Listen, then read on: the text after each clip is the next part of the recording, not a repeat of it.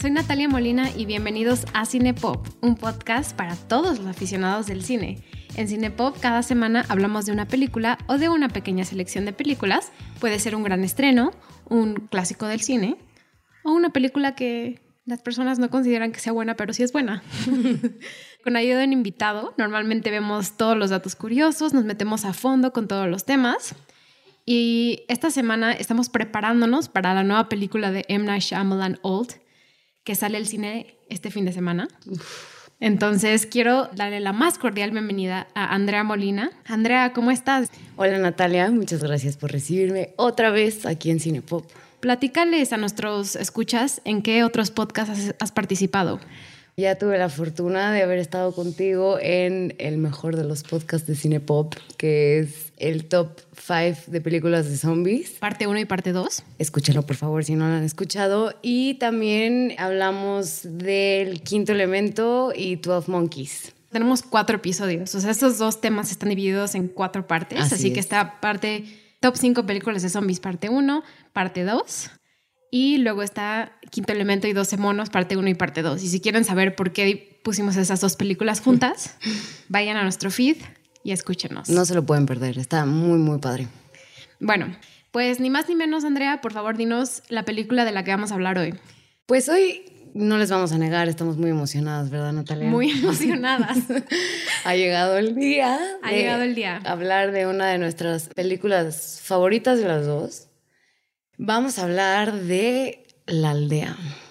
Así es. La Aldea es una película controversial.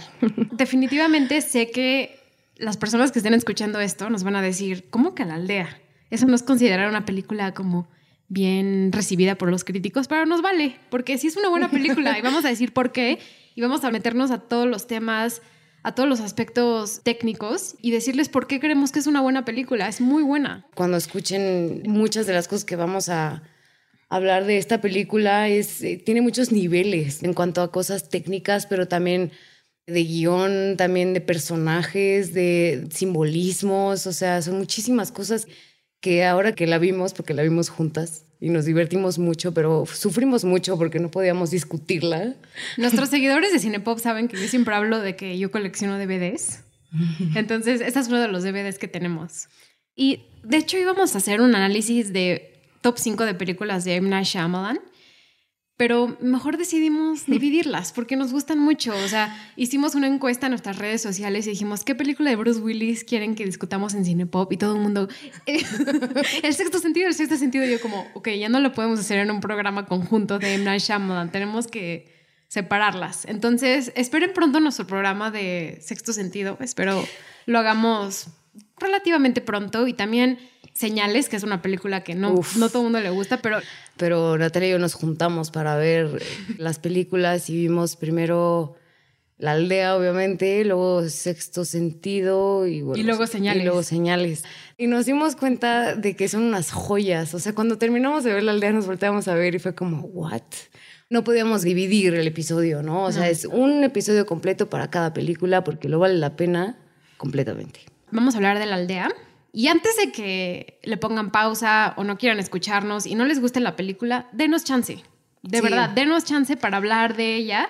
Y sí, tengo que admitir, es una película que tiene cosas que son controversiales, que tienen cosas como un poco de la historia que no son muy buenas, pero queremos rescatarlo, queremos hablar de ella en una forma nueva en la que nos ha hablado. O sea, salió en 2004. O sea, ya también pasaron. Sí, ya tiene un buen. Ya pasaron muchos años.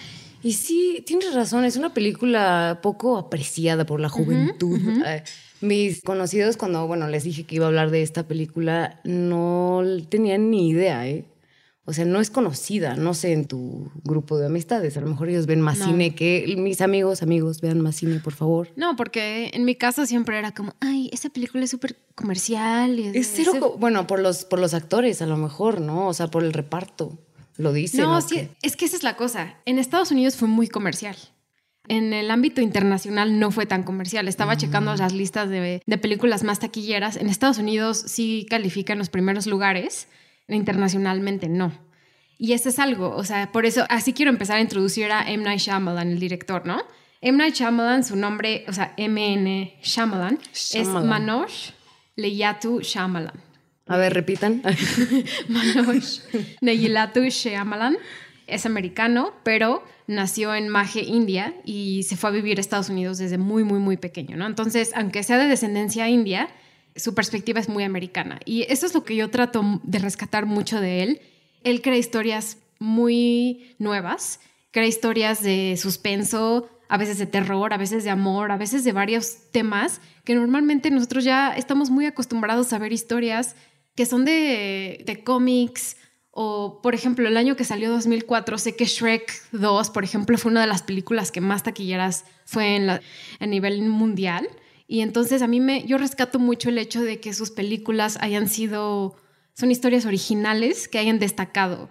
Quieras o no, quieras, o sea, decir el final de esta película porque tiene un twist, que ahorita nos metemos ahí, no vamos a hablar de eso hasta que hablamos de spoilers, tiene un twist y tiene una un final muy inesperado. Y a mí me encanta eso, o sea, me encanta que tengamos escritores y directores que quieran hacer historias originales y nuevas y que quieran innovar. Completamente de acuerdo contigo, o sea, es justo lo que te iba a decir. Creo que es un director que dentro de la época en la que estamos viviendo de cine, más que nada, se sale muchísimo de la norma. O sea, él piensa, como dicen, out of the box, ¿no?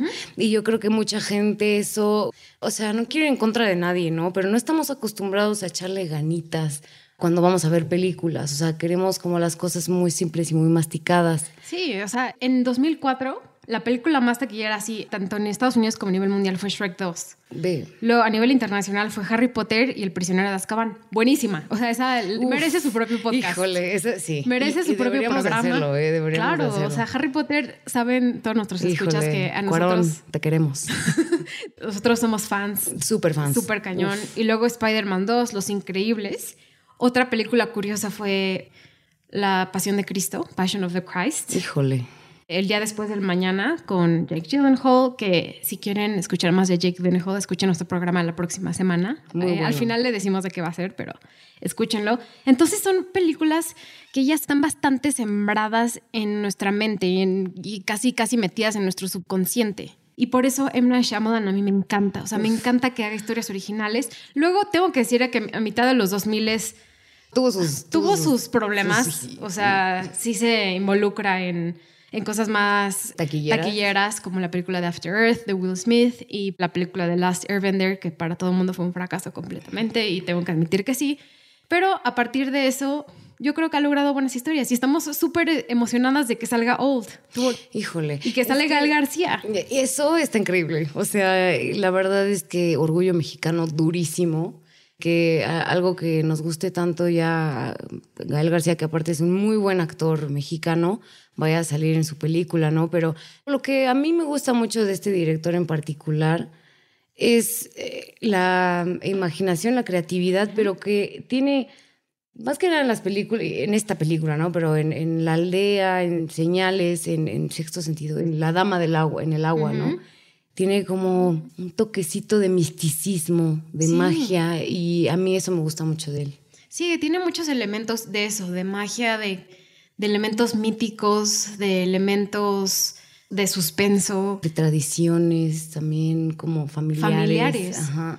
Tiene muchas cosas que yo creo que vale muchísimo la pena explorar. Entonces, si quieren darle una segunda oportunidad a esta película, háganlo. El problema de la aldea, uno de los problemas que tuvo, es que el marketing fue completamente ejecutado para creer que esta historia fuera una historia de miedo, ¿no? Como lo fue el sexto sentido, como más de suspenso. Y no era una película que llegaba a eso, era algo que trascendía muchas otras cosas.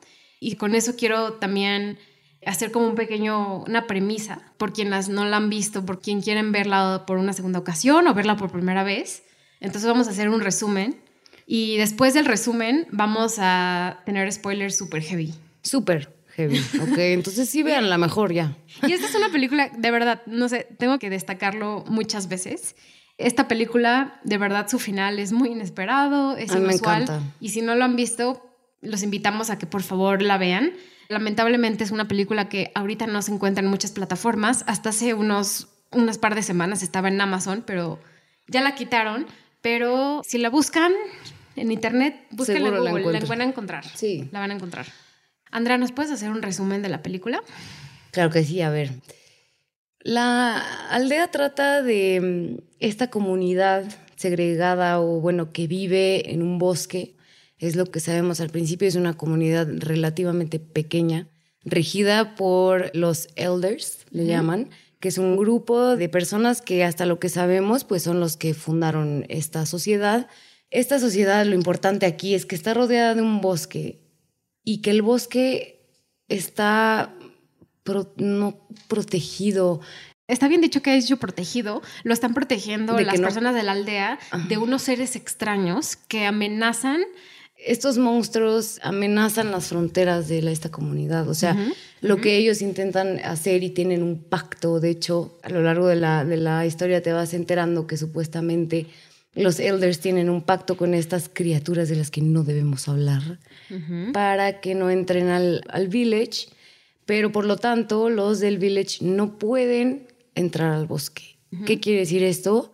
Que no pueden ir a ningún lado. Están en su sociedad, en su universo, en su mini mundo y es lo único que conocen. Aquí tenemos a varios personajes, pero... Pero vamos ahorita ya ahora sí dar spoiler warning. Spoiler completos a partir de ahorita váyanla a ver. No se van a arrepentir. Además, déjenme decirles, el elenco... Sí, pasemos a eso, pasemos al elenco. Hablemos empecemos ahí, empecemos ahí. Empecemos con la primera persona que vemos en la primera toma, Mark Zuckerberg. ¿Qué hace Mark Zuckerberg en esta película? Jesse Eisenberg, el actor que protagoniza a Mark Zuckerberg en The Social Network, en la red social, es uno de los primeros actores que vemos. Esto es antes de que él fuera súper famoso. Recordemos que esto sale en 2004. Sí, no era famoso. De hecho, él es este, un actor secundario o sea, lo digo porque nos dio mucha risa Creo cuando... que ni tiene bien poquitas líneas, a lo mejor tiene dos. Dos o tres. Y sale 15 segundos en toda la película, pero a mí, o sea, no me lo esperaba ver. Lo primero que viera en la, en la aldea era Mark Zuckerberg, entonces me, y a Columbus, ¿no? De Zombieland. Entonces me llamó mucho... Escuchen nuestro programa de zombies. Exacto, escúchenlo. La mejor película de zombies. Tienen actores buenísimos, o sea, no hay ninguno que yo no conociera, ¿no? Famosos. Tenemos, por ejemplo, bueno, para empezar, tenemos a Joaquín Phoenix, Damas y Caballeros, de los mejores actores que existen en el mundo mundial. Sale poco, pero su actuación es espectacular. ¿Se te hace que sale poco? O sea. Se hace que sale poco. Pero qué presencia entonces, porque yo sí, o sea, toda la película te quedas con la presencia de Lucius. Lucius Hunt. Lucius Hunt. Estoy de acuerdo que sí, o sea, es de los más importantes ahora ganador del Oscar, Joaquín Phoenix. Recordemos que ganó el año pasado, 2020, por The Joker. Y qué discurso, ¿eh? De ganador. Ya hablamos de esto una vez en Cinepop y yo dije que era muy controversial. No me gusta. Ok, ok, entonces no hablemos de esto en este momento. No, no, no, me gusta muchísimo como actor y cuando hablemos de señales vamos a hablar de él extensamente. O sea, ya hablamos de la película de Hair de Spike Jonze y mm, la película es protagonizada por Bryce Dallas Howard, la hija del director Ron Howard. Me encanta, me encanta. A mí también me encanta. Su papel es de una chava ciega que vive dentro de esta comunidad. Ella no es ciega en la vida real, pero cuando Emma Shyamalan estaba escribiendo esta película y quería hacer el casting y todo, fue a ver una obra de, de ella en Nueva York y ella no era nada famosa, o sea, sí era la hija de un director famoso. Fue una obra de ella y en el momento en que fue a la obra dijo, quiero conocerla, quiero hablar con ella fue a comer con ella y le dijo, quiero que seas en mi película. O sea, ni siquiera tuvo que hacer casting, no tuvo que ir a una audición ni nada. La casteó directamente después de verla. ¿En serio? Y para Emma Shyamalan era muy importante tener actores de teatro. Muy importante, porque es una historia que necesita muchísimas tomas constantemente. Voy a contar un poco cómo se hizo este set. Casi todas las películas de Emma Shyamalan se graban en Pensilvania. Él es de Filadelfia, creció ahí, aunque es de orígenes indios él fue en escuela católica. Entonces para él su educación fue muy importante, el lugar, el lugar donde es, su ciudad para él fue como sumamente importante para su formación como cineasta y como persona. Entonces él quería fuerzas grabar esta película en las afueras de Filadelfia, ¿no? en el estado de Pensilvania. Y él lo que hizo fue construir un set completo. Construyó las casas, construyó toda la comunidad, construyó todo, todo desde cero. Wow. Entonces, como todo estaba hecho desde cero, le importaba mucho hacer las tomas una tras otra, como para crear como una constante movimiento de los dinamismo, actores, un dinamismo muy importante de los actores. Y eh, construyendo este set, él necesitaba actores de teatro, ¿no? Que es el caso de Bryce Dallas Howard, del que sale de su papá William Hurt, Sigourney Weaver, Judy Greer, todos son actores que ya han tenido mucha importancia y relevancia en el mundo del teatro. Wow, qué interesante, porque como uno no lo, no lo ve, ¿no? Al momento de, de estar viendo la, la película, pero como director sí ha de ser bastante la diferencia, ¿no? O sea, tratar con un actor que está acostumbrado a estar en un lugar cerrado, en un set, con sonido específico, ¿no? Y, estos que pueden proyectar voz y moverse y tienen un estilo de actuación completamente diferente, ¿no? Sí, y más que para los ojos del espectador, esta película sucede en 1897. Es de época, aunque realmente no, ese es el twist, ¿no? Y Qué gran twist. es el, twist para nuestra perspectiva de Andrea y mía. Es muy buen twist. Para otras personas no tanto. esa es una de las cosas controversiales. Es de las mejores twists que hay. O sea, creo yo.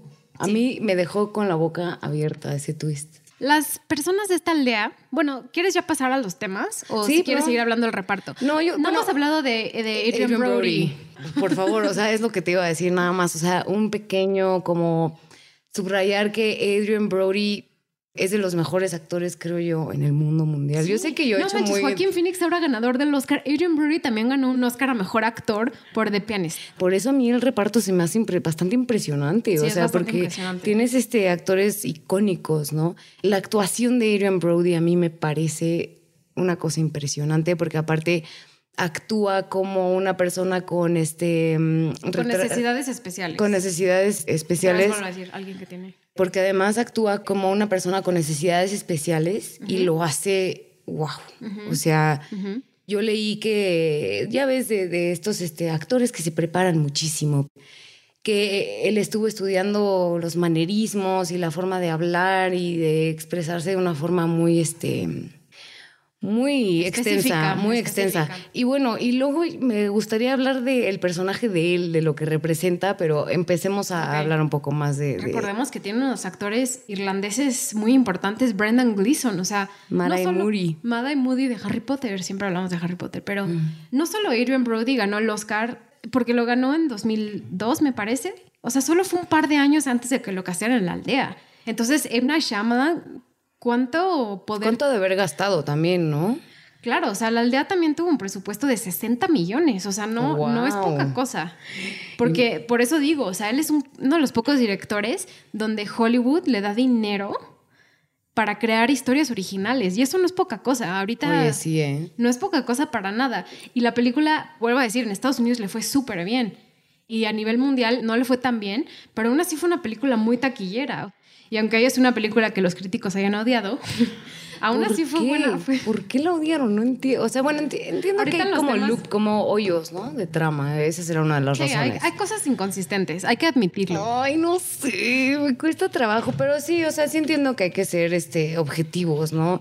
Obviamente no es la película del año ni de la década, pero reconozcamos que de, de es que a mí me cuesta mucho trabajo decir Shalaman, Shyamalan. Shyamalan. Shyamalan. M. Night Shyamalan. M. Night Shyamalan. De las películas de este hombre, es de las mejores. Le echo muchas ganas. Sí, o sea, como decimos, después de La Aldea y las películas que siguieron fue bastante difícil como retomar su carrera, pero también ha tenido rol como productor en series como The Servant o en Wayward Pines, pero ahora yo creo que con la película de The Visit, Split. Uf, la de The Visit, qué buena está. Está, ¿eh? muy buena The Visit. The Visit está muy buena. Bueno, pues metámonos a los temas de la aldea. A mí me gustaría, Natalia, si no te importa, empezar a, debatir algo contigo. Ok, ok. Empecemos con la forma en la que vive esta comunidad y las razones por las que se creó esta comunidad porque en una de las sinopsis decía, viven voluntariamente aislados en una pequeña aldea, voluntariamente. O sea, a mí la impresión que me dio en cuanto la vi otra vez esta última vez es que es un culto. Es un culto hecho y derecho y te voy a decir por qué. Dices algo interesante, porque en este caso, ya metiéndonos más como a los temas que suceden consecuentemente en la trama, es que los aldeanos y los elders, o sea, las personas que son, digamos, los que crean las reglas de esta sociedad son los elders, ¿no? William Hurt, Sigourney Weaver y otros varios actores como que lo que querían era escapar de la sociedad actual, que en su caso era de los setentas, e irse a vivir a una comunidad aislada, una comunidad en la que no existiera el crimen, en el que no existiera La violencia. la violencia. Pero ¿por qué dices esto de que es una secta o es una... Mira, ahí te va. Ajá. O sea, la definición de, de culto así, de libro, pues, es un sistema, yo no le diría religioso, pero un sistema de veneración o devoción hacia un objeto o figura o tema en particular. Aquí estamos hablando de un, un sistema, o sea, un ecosistema de personas que tienen una fijación por estos monstruos de los que no deben de hablar, ¿no? Y que Estos monstruos inexistentes. además a los que les hacen sacrificios, ¿no? De animales, ves que sacrifican animales. Y además también el- la razón por la que los elders hacen esta comunidad, esta aldea, es por la misma obsesión de no querer toparse con la violencia, lo cual para mí es un acto violento ya. Y no solo eso, o sea, ellos mismos dicen, queremos escapar de la violencia, pero la violencia ocurre. La violencia es parte de... Del o sea, día y es un día. poco, es triste pensarlo, a lo mejor, y en ese sentido esta película es una película bastante pesimista, bastante deprimente, porque lo que nos están diciendo es, Es pase lo que pase, va a existir la violencia. Ajá, exacto. O sea, teóricamente es una película realista en el sentido político, en el sentido social, y es lamentablemente triste que tengamos que ver esta violencia, donde ellos dicen, estamos escapando de la violencia y sí sucede este acto de violencia por Noah, el actor, el, nuestro Adrian Brody, sucede, o sea, él, ¿qué pasa? O sea, ¿qué es este acto de violencia que pasa? Eso, mira, es bastante interesante porque al construir esta sociedad y, al, y el- los elders inculcarle todas estas creencias a sus hijos, se empieza a generar como este tipo de, de sociedad un poco totalitarista. Sí, ¿O sí, nacionalista? Sí, me atrevo a decirlo, sí. Y también un poco de represión, ¿no? O sea, empezamos a notar que hay muchísima represión en torno a, a la violencia, a la sexualidad, que ahorita lo, lo vemos en el caso de los colores, ¿no? Que tocan en esta película, pero hay mucha represión, ¿no? En todo. Además de que es una sociedad o sí, un ecosistema que saben que hay algo más afuera, pero que no pueden salir. Eso mismo te hace sentirte reprimido. Noah es la olla de vapor que explota. O sea, Noah es el resultado de esa represión y de esa sexualidad reprimida, porque también él explota cuando se entera que... No, y, y no solo eso, o sea, él, él se entera de que, como dices, Joaquín Phoenix estaba por fin empezando y concretando una relación con la, el papel de Ivy Walker, de Bryce Dallas Howard. O sea, lo que quiero preguntarte con esto es, ¿sientes que el miedo en esta sociedad, el miedo que crean los ancianos o los elders, en este caso, es lo que lleva a estos actos de violencia? O sea, porque ellos lo que creen que pueden hacer a través de esta sociedad es crear una sociedad de inocencia, ¿no? Que es otro tema que queremos abordar ahorita. Pero al fin y al cabo esta inocencia se les termina explotando, se les termina destruyendo. Pues es que claro, porque están usando el miedo como una herramienta para reprimir. Eso no es la primera vez que lo vemos. O sea, eso está pasando y pasa en el mundo en general, ¿no? Y normalmente la consecuencia de tanta represión a través del miedo, pues es más violencia, creo yo. No, y esta es una de las razones por las que esta película, yo creo que no hay que, no hay que destacarla por el twist del final o por su desenlace, sino hay que tomarla por la historia y por lo que están creando a través de los personajes. O sea, no hay que decir, esa es una película de miedo, donde el desenlace pasa esto y tenemos este acto y este acto en donde nos enteramos de tales y tales cosas y eso hace que la película sea una película Mm. donde, donde el suspenso hace que la historia sea buena. No, es la historia desde el principio, es lo que nos intenta transmitir M. Night Shyamalan de eso, de, la represión, Exacto. que bien menciona Andrea, la inocencia, ¿no? Entonces, quiero hablar contigo eso de la inocencia.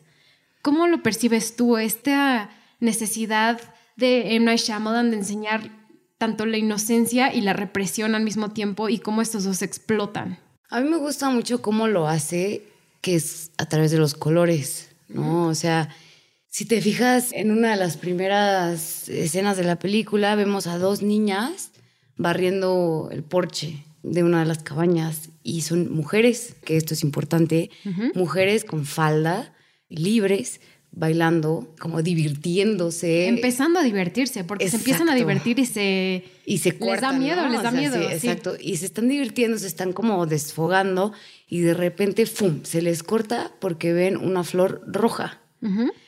El rojo, por lo que yo entendí en esta película, es claramente la representación de la violencia, de la represión, de lo prohibido. De la sangre. De la sangre, de lo real, la carne. Y mm, me gusta mucho cómo lo contrasta luego con lo que hablábamos, la inocencia y la, mm, no solamente la inocencia, sino la esperanza que tienen los elders porque la inocencia sea lo que permee en la sociedad, ¿no? Que quieran o no, los humanos tenemos dos partes. Sí. Y la inocencia es el amarillo. Pero tú crees que el amarillo tenga más no, cinematográficamente, o sea, M. Night Shyamalan lo divide muy bien, ¿no? Desde el principio él dice, el rojo es el color prohibido y el amarillo es el color seguro, es el safe color, es el color que le permite a la sociedad llevar una vida tranquila, ¿no? Porque no usan el color rojo. Entonces, a través de, de cómo nosotros como personas que estamos visualmente viendo una representación de dos cosas diferentes, vemos esa división, ¿no? Rojo y amarillo. ¿No? Entonces, desde el principio nosotros lo sabemos. Sabemos que el rojo es el color malo y el amarillo es el color bueno, ¿no? Entonces, a través de cómo cuenta la historia, está muy dividido, ¿no? Y eso me gusta, me gusta cómo están los dos colores representados, ¿no? No solo es esta representación metafórica de lo que es, pero también a nivel cinematográfico. Y sabes qué, guau, se me acaba así como de venir a la mente. Al final, spoiler alert, ellos mismos terminan siendo el rojo y el amarillo. o sea, ellos al ponerse los trajes rojos, que ellos mismos son los fantasmas, los fantasmas. Los monstruos. Ellos mismos son los monstruos. El mismo humano, o sea, el mismo persona que hizo esta comunidad, se está poniendo un día el traje rojo y un día el traje amarillo. Es muy simbólico a lo que somos los humanos, ¿no? En general, creo yo. Los, los ancianos los ancianos, los elders, no sé cómo decirlos, los, mayores del pueblo, son los que están asustando a, la población local, poniéndose estos trajes rojos del color prohibido, que a su misma vez también son trajes elaborados donde parecen figurar monstruos. Y asustan, Están horribles, es lo que te iba a decir. Es lo peor de todo, que no solo nos demuestran como un acto de, de mitología que están creando con la sociedad en la que viven, pero también ellos mismos están inventando un monstruo inexistente. Entonces quiero hablar de la mitología contigo. ¿Qué opinas de cómo crean estos monstruos y estas figuras de miedo al crear figuras mitológicas que no son verdad? Pero me encanta, me encanta cómo lo pones, porque te habla del como el, el evil, cómo se les ocurrió, una mente creó eso, ¿sabes? Salió de su propia mente. Y es lo que decíamos, ¿no? O sea, sí salió de su propia mente, pero recuerdas que el papá de Ivy, el actor dijo que había mitos. Había mitos de historias. Ahora, y, igual en esa tierra, en Filadelfia, se crean mitos de bestias. De bestias que existían, ¿no? Que eso es lo que están creando, historias mitológicas y figuras de algo que no existe, ¿no? Aparte, lo que a mí me gusta mucho de los mitos es que no sabemos ni cuándo empezaron a surgir porque son de boca a boca, ¿no? O sea, eso es parte de... Es historia oral. Es historia oral, e, efectivamente. Lo que sí es que la característica de un mito es que es para darle explicación a una pregunta existencial. Entonces, este mito creado por estos elders es muy maquiavélico, pero al mismo tiempo es mucho más simple para ellos tener esto para no tener que dar más explicaciones. Y es como, ma, ¿por qué no me puedo quedar a eh, dormir más tarde? Porque va a venir el coco y te va a llevar, ¿no? En vez de decir, mira, porque si duermes tarde, bla, bla, bla, bla, bla. O sea, no, no, es más rápido. Pero a mí lo que se me hace muy fuerte de todos los mitos en general, ¿eh? lo del coco que te digo, es súper violento. O sea, decirle a un niño como va a venir por ti el coco a comerte si no te portas bien, es muy violento. Y otra cosa que decías antes de esto es ellos mismos crean estos monstruos, o sea, se creen muy muy puros y muy, sí, vamos a proteger a nuestra propia, pero están terrorizando a los chavitos. O sea, están terrorizando a un pueblo entero. O sea, no sé cuántos son en la aldea, pero... Quiero hablar dos cosas diferentes. La primera es, yo veo una analogía como mucho más grande, la figura de Dios la figura de creer. Sí, Que no, no vamos a meternos tan a fondo en la figura de creer en algo superior, porque eso es personal y cada quien crea, pero yo lo veo así, ¿no? Como la figura mitológica, no solo eso, sino también el creer en Dios, que es algo que vemos constantemente en las películas de Shyamalan. Estas ideas de la esperanza, pero no solo la esperanza, sino la fe. Y ni siquiera la fe en una religión específica, es que sino no es, algo no es superior. en, no es en Dios. Ahí eh, es uh, estamos entrando en un tema delicado. No es Dios, es una espiritualidad. O sea, es estar en contacto con algo más allá de ti o darle una explicación a lo que va más allá de ti. Y sí es este como lo que decíamos al principio de este Shyamalan, Shyamalan, Shyamalan. Shyamalan, que es muy místico. Y él tiene este factor como espiritual. Y no sé si será también por la religión que tiene. No sé si él sea hindi practicante. No, él, él mismo ha dicho que no es ni hindi practicante, ni católico, ni nada. Él cree en algo que existe en el universo. Es espiritual. Y si quiero les puedo compartir la entrevista del New York Times donde él dice esto. Él es espiritual, pero no, él no cree necesariamente en una deidad o en algo, una figura de Dios específica. Yo, por ejemplo, soy espiritual. Bueno, me considero una persona espiritual y yo creo en el universo como algo que está más allá de mí, el universo como algo mayor a mí. Entonces, a lo mejor, no, lo que lo digo es como a lo mejor su propia cultura, de dónde vino y todo, le hace ser este tipo de, de tener este tipo de magic thinking, ¿no? A lo mejor dentro de sus historias. Luego hay otra cosa que quiero decir de lo que mencionaste anteriormente, que es crear un poco terrorismo dentro de la sociedad actual. Me a lo suena, mejor a me nuestros, suena. a nuestros escuchas a lo mejor les va a parecer un poco repetitivo que yo siempre hable de esto, pero yo siempre hablo del 11 de septiembre porque a nivel académico y profesional yo he estudiado mucho los fenómenos eh, geopolíticos después del 11 de septiembre, ¿no? Entonces es algo que a mí me llama mucho la atención y es algo que yo menciono mucho específicamente porque para mí el 11 de septiembre fue un cambio de paradigma.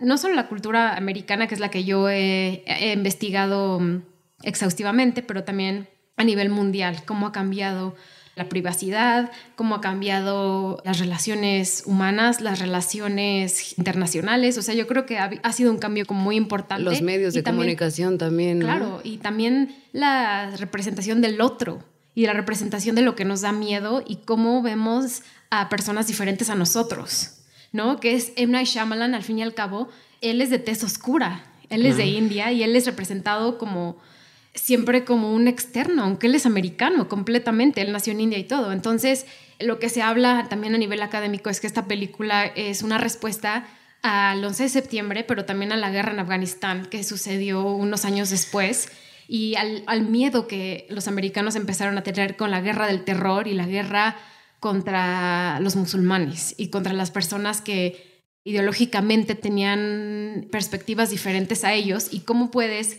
crear una barrera, en este caso la aldea que se crea en esta población, para tratar de evitar la violencia y lo que existía fuera de tu propio territorio, que Una- es una alegoría para Estados Unidos. Una frontera.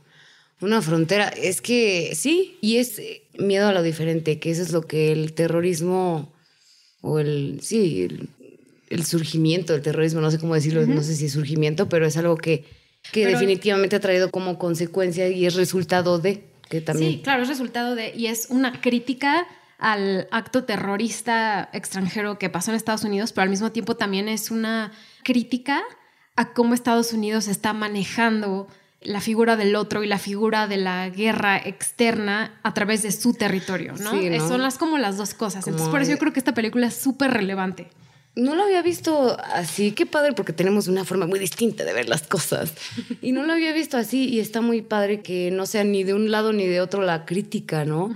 Porque efectivamente esta forma de, de poner como los otros son los monstruos, hay que poner nuestras fronteras, que no pasen, es, es muy violento, pero también los otros son sangrientos, son mercenarios, quieren atacar. Es el color rojo, pero también es el color de algo muy representativo, como también femenino. A eso quería llegar, pero no sabía cómo introducir el tema sin que dijeran así como, ay, esto. es que podemos hablar ahora como un poco más de las relaciones interpersonales, es decir, el amor. Y la inocencia. El amor y la inocencia en esta historia, ¿no? Y creo que el personaje más representativo de esto es Ivy Walker. La ciega que no parece ciega, perdón. O sea, no, no parece ciega, no parece. ¿Verdad? o sea, siempre hace contacto humano con las demás pero personas. Pero ya vi por qué. O sea, yo pensé que era un error de actuación, pero ya me di cuenta que no, no es un error de actuación. Es porque ella ve. Te lo juro.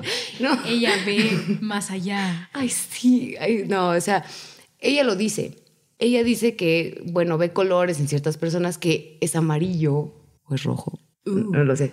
Pero ella ve más de lo que uno cree y eso es lo que te da a entender su actuación. O sea, que aparte vive en un village súper chiquitito que ya se sabe todo de memoria, ¿no? Pero al principio no parece que es ciega y luego ya te das cuenta que es ciega. Y yo creo que es a propósito. Yo pensé que era mala actuación, mm, mm, pero mm. es más bien para que te des cuenta que no es tan ciega como tú crees. No, esa es la cosa. O sea, no es. Obviamente sí es ciega de vista, como nosotros pensamos en los cinco sentidos, pero ve de otras formas, ¿no? Y ve de todas formas ve un color a, Lucius Hunt, a Joaquín Phoenix, a su papá, ve siempre como unos colores externos a lo que a lo que nosotros a lo mejor representaríamos como vista. Lo que le llamarían el aura. El aura, Yo tratando de ponerlo súper profundo, como a lo que más allá, pero sí el aura. Ella ve el aura de, de algunas personas, ¿no? Y Joaquín Phoenix y su papá representan esta mirada. Pero Ivy Walker, su nombre no es en vano, Walker, la que camina la que está encaminada a un destino. Y vaya destino. Y vaya destino. Entonces ella sí representa una, una idea de inocencia, no solo porque no ve, sino porque tampoco sabe lo que los ancianos están haciendo o los viejos estén haciendo. Ella ve la forma de una forma muy pura. Y eso es lo que yo creo que también M. Night Shyamalan está tratando de representar. ¿Qué es la inocencia? ¿Qué representa no saber lo que es lo malo? Hasta cierto punto, pero al mismo tiempo a ella le transmiten esta forma de mentir, ¿no? Porque le mienten. Ella no sabe que el mundo en el que está es un mundo diferente. Ni siquiera quiero decir desarrollado. No, diferente. Diferente, o sea, no es un mundo que está más avanzado. Sí, tecnológicamente son unos años más adelante, porque la película empieza en 1897. Podemos decir que es 2004, también hay teorías de que es 2012, porque en el camión del final Dato curioso, sale algo de 2012, entonces también se cree que es 2012. Oh my God, super es 2012. Cañón. 2012 fue muy impresionante para el mundo. Yo también podría decir 2012. A mí me encanta el final. Ahorita hablamos del final. Es que ah, lo amé. Pero she walks, ¿no? Efectivamente. She walks, Walker, camina. Es que mira, es interesante porque, a ver, si ella no fuera ciega y si viera las cosas como una persona no quiero decir normal, porque no me refiero a eso, sino creo que la ceguera la usa porque es alguien que no ve las cosas como realmente son. Por ende, es inocente. O sea, alguien normal que ve todo como tú y yo, normal, como todos los demás de la aldea, no son inocentes. ¿Me explico? Porque ven la realidad. Sí. Y por eso Lucius Hunt no, es inocente. No es completamente. yo sí lo veo como inocente porque él hasta incluso a veces me figura como un niño es que me voy a saltar la pregunta que te iba a hacer al final.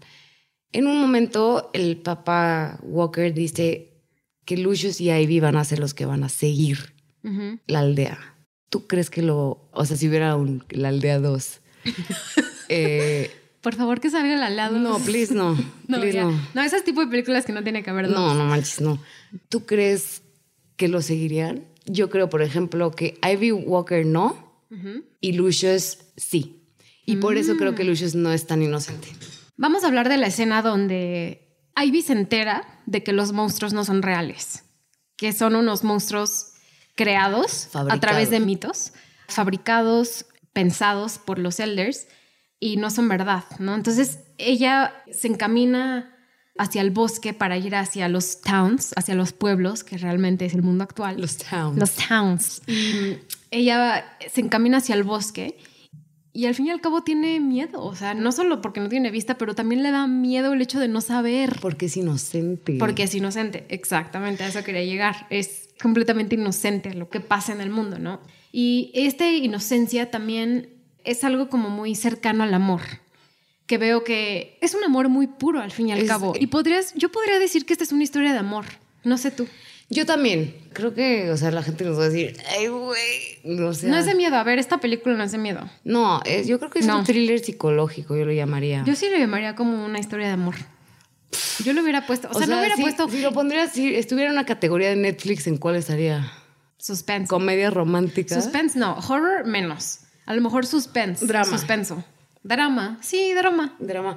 Mira, el amor, sí. ¿Sabes por qué? Porque la única razón por la que Ivy Walker va a los towns, o sea, la única razón por la que se rompe la realidad y por la que Ivy sale de la cueva de Platón es por amor. Ujú. O sea, no tiene ningún otro propósito y eso habla de la inocencia Sí, de el ella amor. Sí. y de la pureza del amor y de ella, pero es su único propósito. Por eso yo creo que a lo mejor sería como de amor. Y si te fijas, el propósito de Lucius para salir a los towns, pues era salvar al pueblo y que dejaran de pasar cosas mm, injustas, como que la gente se muriera por infecciones. No, y la injusticia es lo que le pasa a él. Noah, Adrian Brody lo ataca, hace un atentado hacia él violento y le, lo apuñala. Y no lo apuñala una vez, o sea, sí lo apuñala como una vez inocentemente, pero luego nos hacen entender que lo hace con dolo. O sea, lo apuñala una y una y otra vez. Entonces, este pueblo que se está tratando de escapar de la violencia no se escapa de él. La violencia existe. Y existe y por eso digo, es un mensaje triste, pero no sé si muy realista. No, y por eso te digo que no es un gran personaje porque, o sea, a lo mejor este, todo está fijado en él, pero eh, también es una representación de la sociedad de ahorita, de cómo estamos enfermando a nuestros hijos, ¿no? De cómo los padres y las generaciones pueden llegar a enfermar eh, a los hijos, ¿no? Y, y en este caso son la represión, yo siento que la represión de todo el pueblo está en Noah y que no, o sea, él es el síntoma. Mm. Noah es el síntoma de la represión que vive en, en The Village, incluso los elders, ¿no? Entonces, eh, y él estaba claramente enamorado, inocentemente y puramente de Ivy. Sí, claro. En el momento que se entera que Ivy está enamorada de mm, Joaquín Phoenix, de este Lucius Hunt, explota. O sea, explota, deja atrás toda humanidad, toda inocencia, todo, por amor. Mencionaste ahorita la palabra enfermedad. Tú y yo como que siempre intentamos relacionar las películas que vemos a la sociedad actual, ¿no? ¿Qué tan fuerte es que un pueblo tenga que estar reprimido porque en el mundo externo hay algo que los infecta? Está su... ¿Les suena? No, es cierto. Un No, pueblo que pues- está completamente aislado porque no quiere infectarse de algo más, ¿no? Algo completamente actual a lo que vivimos hoy en día. Además... Quedarte en tu casa para no salir. Ay, no, Cristo, ya. Además, volvemos a otro tema que ya hemos tocado también, que son como las utopías. Esta es una utopía completamente fallida. Es muy bonito en papel lo que ellos quieren hacer, pero es imposible. No, y es imposible. O sea, hay muchísimas formas por, por lo cual esta película fue criticada, ¿no? ¿Te acuerdas que cuando la estábamos viendo me preguntaste como, ¿por qué ponen la escena de una silla como toda Ajá, random? ajá. Está cañón esto. O sea, hay un- eh, la escena en la que ya se cantan todo su amor, este, Lucius y Ivy. Ellos se, se están besando. Es un beso, obviamente, súper como inocente. Y si te fijas, casi, casi, luego, luego, la cámara se empieza a panear para que no lo veas. Se empieza a panear la cámara y empieza a salir, o sea, se hace como un traveling raro y empieza a salir la silla, que es la silla del papá y la silla está viendo hacia el lado contrario a donde están ellos. Entonces es como un simbolismo de que la figura autoritaria está presente, ¿no?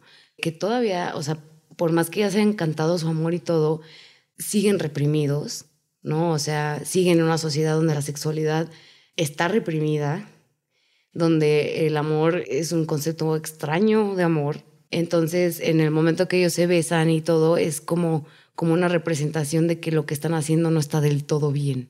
Es así ya Mm, Yo lo veo como el futuro está incierto. Ah, como mira. ahora sí hay, hay alguien que esté logrando crear una sociedad, a lo mejor no perfecta, pero una sociedad que es funcional hasta cierto punto, o sea, es funcional donde tienen comida, tienen ropa, tienen educación, tienen todo.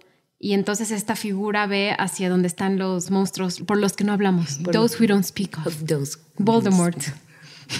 Oye, No digas lo su nombre. Las figuras de las que no se habla. mira, está, está impresionante que al final es el papá. Ajá, exacto. Son Oh ellos mismos. God, Qué fuerte. Este, y eso nos lleva también, bueno, me lleva al, al amor que hay entre el papá y, y la mamá de. De Lucius, por Sigourney Weaver. Alice. La mamá de Lucius Hunt es Alice Hunt. Quiero preguntarte esto. O sea, a ver, esto a mí no me hace ningún sentido. Los elders son los papás de Ivy Walker, que son Kitty Walker, que también es la hija que originalmente está enamorada de Joaquín Phoenix. Y Judy Greer, aquí su actuación es excelente porque actuó como niña de 18 años, probablemente creo que la actriz tenía 30 en este momento. Y dato curioso, Judy Greer luego sale de su hermana también en Jurassic World. Sí, como que les gustó. Eh, Según yo es porque son pelirrojas las dos. Sí, las dos castean quedan bien de juntas hermanas. siempre. Ajá. Jurassic World, una de mis películas favoritas, que hablaremos de ella eventualmente. Y mm, está la, la población, los viejitos estos, o sea, son los que llegan a la, a la aldea, ¿no? Son los que llegan y crean este pueblo. Pero ¿quién son todas las otras otras personas? ¿Quiénes son las otras personas que están ahí corriendo? O sea, también le- les invitaron a, pa- venir aquí, les pagaron, Sí, son actores. Fue, los compró Walker. son extras que compró Walker, imagínate. Porque No también sale, sé. por ejemplo, Michael Pitt. Es un actor que también es como bastante conocido por otras cosas. Es el güerillo que está en la torre. Él, El güerillo. el güerillo. El que se El que está muere de asustado, miedo el que está cagado. Ese, el que se está muriendo. toda la película. Y que se casa con Kitty Walker, o sea, con esta, con esta Judy Greer. O sea, ¿el- ¿de quién es hijo? No sé. ¿Quién es su papá? No sé. Y fíjate, o sea, sí fue como, o sea, sabemos, hicimos el árbol genealógico de todos los de la aldea, o sea, de todos como los elders y no nos hizo la matemática. ¿quiénes son los o sea, demás? o son ¿Quiénes todos son? primos o, o no, no entendemos. Si alguien tiene la respuesta, estaría buenísimo. O sea, porque sabemos que Edward Walker compra su parcela, compra su tierra ahí y dice, yo no quiero la violencia, pero es millonario. Y esa es otra cosa. El dinero lo hace estar ahí. Eso, gracias. Podemos llegar al final ya, por Sí, favor. cam- hablemos del final. Híjole, ok. O sea, a ver, es tan épico cómo se rompe esta temporalidad, ¿no? O sea, nosotros creemos que estamos como tipo en 1800 y pico. Ajá, 1897. Ajá. Y de repente se cruza el muro de zona familiar. Está Ivy Walker y llega a El muro está culero. el muro, verdad, el muro es como una reja súper chafa, así patito de plástico, que dices como, o sea, neta, ni un maleante se ha metido, ni un maleante se ha metido a ver Sí, como no, qué no, onda no. con esta reserva natural de hectáreas. y Hubiera hectáreas. estado eso bueno, ¿no? Que de repente salga una persona con ropa de la actualidad como, ¿quiénes son esos? Es que sí, eso sí está raro. O sea, el concepto está padre porque al final te das cuenta que Walker es el apellido de, por lo menos, el security company que cuida la reserva natural que le llaman. No, la reserva se llama Walker. La reserva se llama Walker y la seguridad se llama Walker. Entonces te da a entender que el papá, el papi, porque ella es, ella es la heredera del trono, o sea, es la heredera del trono. Él compró todo, toda esta aldea ficticia, bonita, del corazón, hecha con el alma y para... Y aparte, es al hermano o al papá de Walker, la razón por la que... Porque todos los elders tienen su razón por la que se quieren ir a esta aldea, ¿no? Y todos tienen una historia así muy trágica de que mataron a la hermana o mataron al esposo. Y el papá creo que es Mataron a su papá. mataron a su papá Y por dinero. y él era profesor. Sí, cierto. O sea, él es todo académico. Así, eh, y también. él seguro era como súper chairo, ¿no? De que papá, yo no quiero dinero. Y luego como que acepta el dinero para hacer un village, o sea, para su propio como lucro, ya sabes, como su para, propio lucro de crear un pueblo donde no tienen nada. para simular una sociedad como de 1860 y, y, y no sé, o sea, eso a mí sí se me hace como súper incongruente por parte de él, de los elders. Hay dos giros, hay dos desenlaces. Uno donde sabemos, nos enteramos que no hay monstruos, que no hay figuras del mal que nos tanto nos estaban contando. Y otra que en el, en el mundo actual. La primera a mí me impresionó, bueno, las dos. Porque por un momento, o sea, aquí a lo mejor yo puedo decir la película no está tan bien ejecutada. Edward le dice a Ivy, no hay monstruos. Pero esto nos lo dicen antes donde ella ve a un monstruo, bueno, no lo ve porque no ve, pero ella siente a un monstruo, ¿no? Siente la presencia, que es Noah con un traje de, de estos monstruos que ellos crearon, ¿no? Entonces ahí es donde yo creo que no está tan bien realizado como que el guion se me pierde ahí un poco. Digo, a ver, nos están revelando esto, pero no. Natalia, ¿qué? ¿Pero qué tal? ya voy a defender a Shyamalan. Shyamalan. Shyamalan. ¿Qué tal si más bien es para proteger la misma inocencia de David Walker? O sea, para hacerte a ti decir al final, ok, ella, si van a seguir esto porque es lo que te dan a entender, ¿no? O sea, ellos lo van a continuar. Lucius no sabe. O sea, él no sabe el secreto. La única que lo sabe es ella. Entonces, a lo mejor el hecho de que ella piense que todavía hay monstruos, como que es decirte, su inocencia sigue intocable, sin tocar. Sí, pero por ejemplo, o sea, ¿no crees que esta inocencia un día se va a terminar? Yo creo que sí, como todas. O sea, porque Ivy es la que, en la que tenemos la esperanza de que este pueblo a lo mejor perdura y sigue y lo cual me encanta por cierto pero que al mismo tiempo, sea la persona o sea imagínate en el mundo actual 2021 estamos llenos de satélites de personas que compran sus propios aviones. O sea, no, millones, no existe. Millones de dólares. O sea, no sé, a lo mejor compraron. Pero ¿quién les dice, quién les dice dentro del pueblo? No pueden pasar aviones. Compraron una parcela en el espacio también para que no pasen satélites. Tienen un espacio pues en Marte. Según eso hicieron en Área 51. ¿Qué te dice que los Walker no lo pueden hacer? No, o sea. de conspiración, pero sí. No, bueno, o sea, sí te entiendo, ¿no? Pero a lo mejor puede ser algo que no pensó bien este, o sea, un hoyo en, la trama. Hay varios, hay varios, pero este es uno de ellos. ¿Qué pensamos de que estamos cerca de Filadelfia en una reserva natural en el mundo actual? ¿Qué tan lógico es eso? Es cero viable. Es cero viable. obviamente ahí es donde ya como que se rompe un poco el realismo. Es que nunca es realista la película, pero o sea, si dices, ves la, reja chaqueta y dices, a ver, aquí como no ha pasado nada. Pero yo creo que ahí también es echarle un poquito de ganas y decir como... Bueno, están tratando de enseñarnos eso, lo que logra el amor, lo que logra la inocencia, lo que logra... El miedo. El miedo. A lo que puede llegar a ser una sociedad con tanto miedo. ¿No? O sea, como como humanos, lo que nos hace hacer el miedo, lo que nos hace hacer el amor, lo que nos hace hacer la inocencia. No, a mí me encanta cómo representa muchos de los ámbitos en los que vivimos actualmente. O sea, esa es una de las razones por las que puedo decir, esto está logrado de una forma excelente y solo de lo que hemos hablado es la ejecución del guion de la historia. No hemos hablado de la música. Y no ah. hemos hablado de la cinematografía, que son yo de las cosas técnicas que más rescato. Háblanos de la música. El soundtrack de esta película, o sea, y las dos coincidimos porque cuando le pusimos play, ¿te acuerdas? Nos volteamos a ver como, ¿qué es esto? O sea, es de esos soundtracks que todos sabemos cuáles son, que te ponen en el mood de la película al 100%, que te meten así, te succionan al contexto y es tan icónica, o sea, yo ya ahora, bueno, cada vez que escucho la canción, pues me remite a esta sensación que te deja cuando terminas de ver la aldea, ¿no? Que sí te quedas así de que la música es realizada por James Newton Howard, uno de los compositores más famosos de Hollywood, o sea, también ha hecho películas como News of the World más recientemente, Michael Clayton, pero muchísimas otras más, incluidas películas de Emma Shyamalan. Y la violinista principal de la película es una mujer. Sí. ¿Quieres hablar de ella?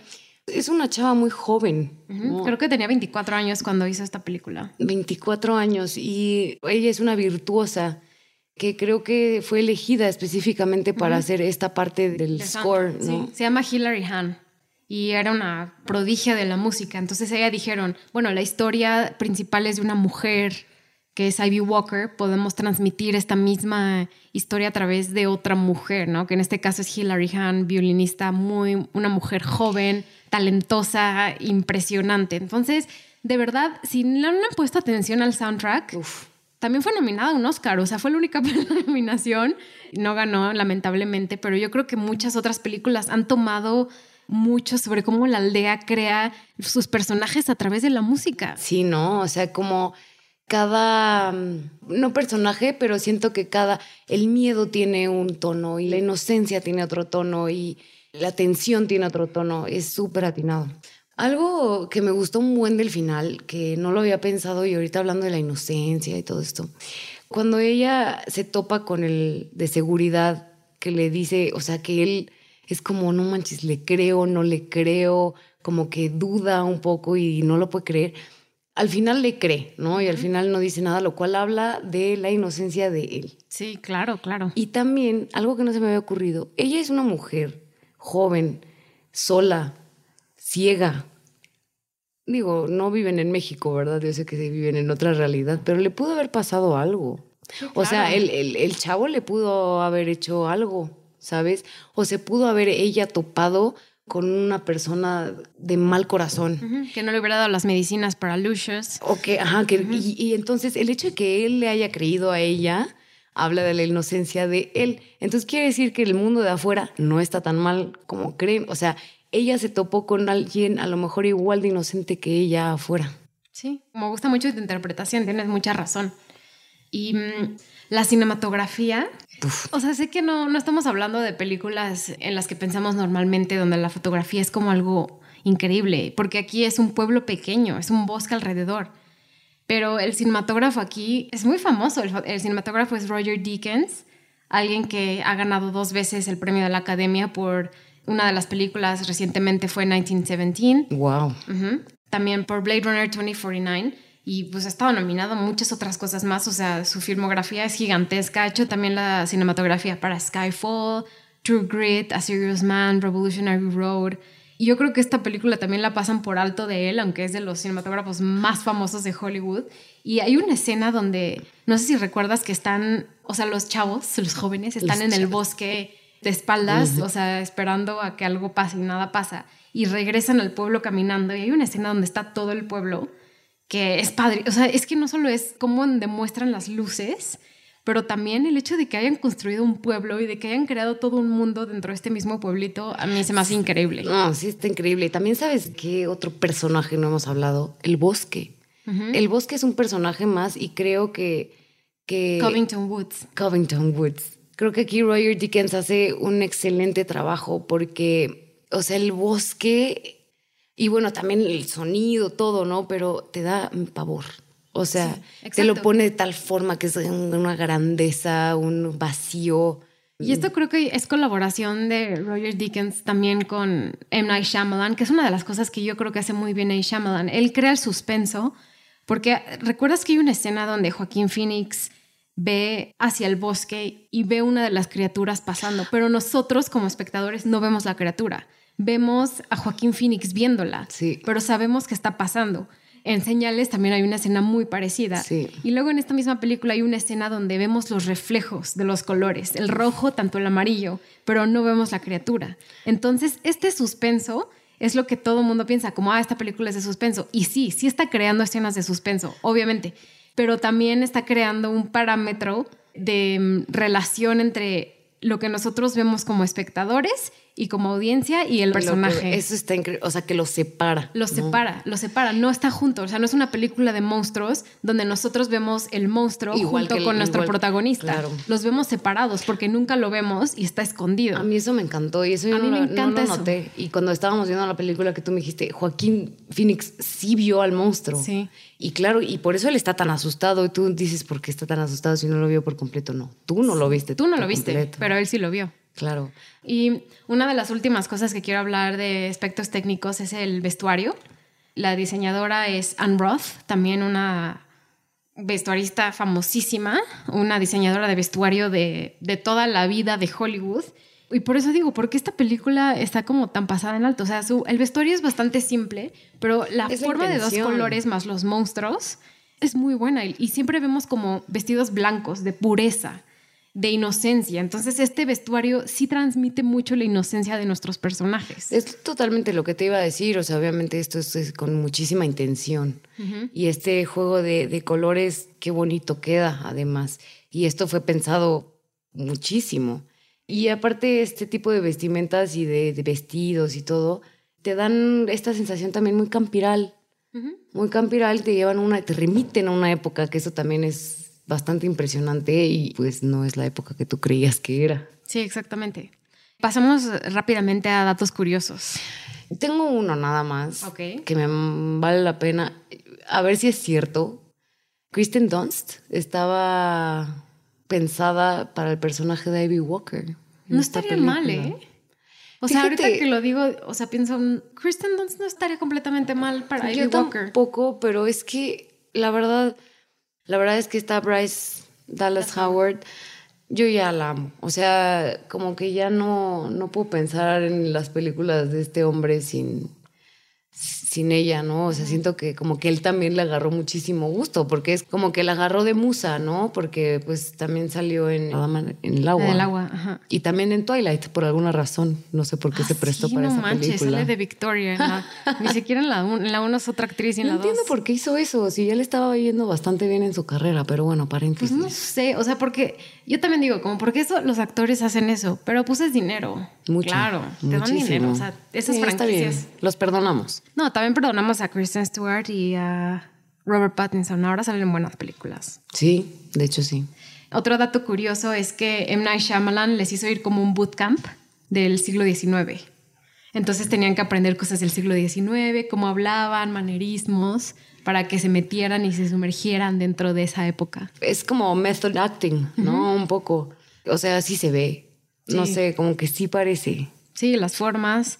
Pues obviamente algo que ya mencioné es que construyeron el pueblo desde cero. Eso a mí me parece impresionante. Eh, Andrea y yo leímos una página de un como un, fan que decía, es que construyeron el pueblo fuera de mi casa y hay todo un blog de 2004 de cómo están construyendo el pueblo y cómo... Qué padre, ¿no? Imagínate salir de tu casa y como, ah, están construyendo un pueblo para una película.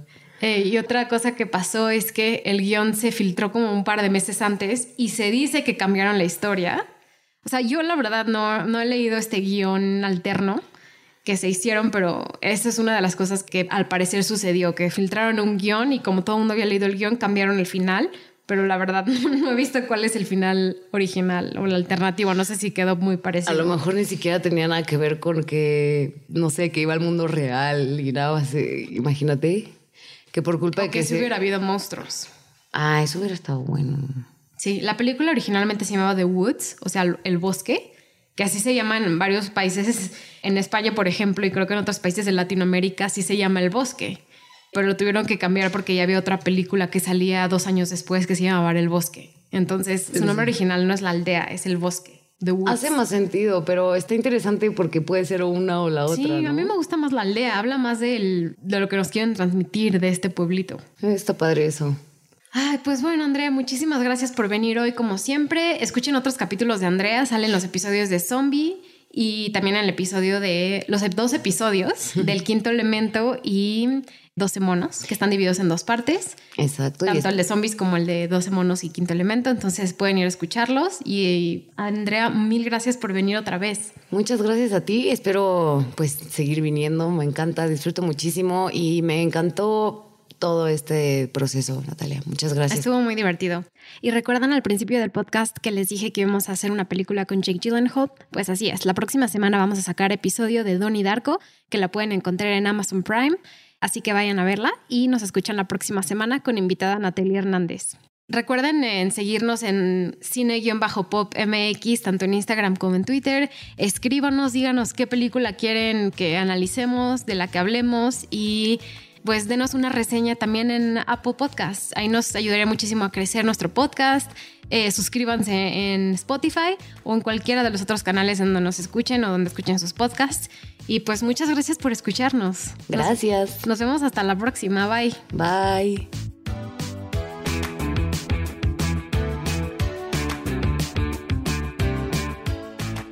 Este programa fue producido por Natalia Molina, fue conducido e investigado por Natalia y Andrea Molina, edición Rosario Añón Suárez y arte y diseño César Santillán.